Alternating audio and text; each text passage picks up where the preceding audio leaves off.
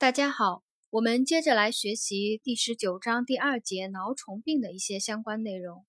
挠虫病是小儿时期常见的寄生虫病，多见于两到九岁的儿童，以肛门和会阴部瘙痒、睡眠不安为特征，可在集体儿童机构引起流行。呃，为什么这个挠虫病的患儿会有肛门和会阴部瘙痒、睡眠不安呢？呃，是因为在小儿夜间睡眠的时候啊。这个挠虫的雌虫，它会移行到肛门皮肤皱褶处附近产卵，虫卵在六个小时之内发育为含幼虫的感染性虫卵，被那个小儿吞噬以后，在肠内发育为成虫，呃，引起发病。呃，因为这个雌虫在夜间会移行嘛，所以会引起患儿一个肛门和会阴部瘙痒、睡眠不安。啊，易惊啊，烦躁、哭闹等这样一些临床表现。嗯，挠虫病患者呢是唯一的传染源，传播途径就是经口传播。呃，另外患儿他会呃自身重复感染啊。为什么讲到自身重复感染呢？因为这个挠虫病啊，挠虫的寿命比较短，一般只有二十到三十天。如果能够避免重复感染啊，就是杀虫杀的比较彻底的话呢。它可以避免重复感染，但是如果你就是那个患儿治虫不彻底，它就容易反复感染。虽然这个挠虫它的寿命短，但是它还是会重复感染啊。就是重复感染的主要的途径呢，就是呃患儿用手去抓瘙痒的肛门和会阴部啊，把虫卵粘到手上，然后经口吞入，这样一个直接传播。就成为自身重复感染的主要途径。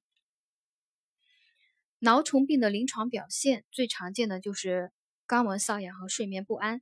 如果局部皮肤被抓破，还可以引起继发感染。全身症状呢，就有小儿夜惊、哭闹、烦躁、食欲减退、恶心、呕吐、腹泻、腹痛和消瘦等。呃，有的挠虫在肛门移行到女孩的。尿道、阴道时呢，还可引起尿道和阴道感染，有的还会呃钻入到阑尾啊或者腹膜，引起阑尾炎和腹膜炎啊。临床表现当中呢，我们主要就是记一个患儿有肛门和会阴部的瘙痒、睡眠不安啊这样一个主要的临床表现，比较突出的临床表现。辅助检查呢？呃，就比较简单了，就是在夜间小儿入睡一到三小时以后，啊，看到那个可以看到那个挠虫啊，小线虫从肛门爬出，这时候呢，用透明胶纸的胶面擦拭肛周皮肤皱褶处，可以粘取虫卵，也可以用湿润的呃生理盐水棉棉签啊，用那个棉签刮擦患儿肛门部的皮肤皱褶处，可以获取虫卵，以确诊。查血检查见嗜酸性粒细胞增多。挠虫病的治疗啊，刚刚讲了，如果呃能够避免重复感染的话呢，即使不用药物啊，因为挠虫寿命比较短啊，它也会自愈啊，不进行治疗也会自愈，但是这个不太可能啊，呃，所以要用药。用药呢就两种，一个口服药，还有一个外用药。口服药呢，常用的是甲苯达唑，又名安乐士啊。我们第一节蛔虫病就讲到，这是一个首选的药物，甲苯达唑又名安乐士。另外还可口服的药物呢，有塞密定以及曲挠灵。外用药物呢，就是有百分之二的氧化氨基汞软膏啊，百分之二的氧化氨基汞软膏或百分之十的氧化锌软膏。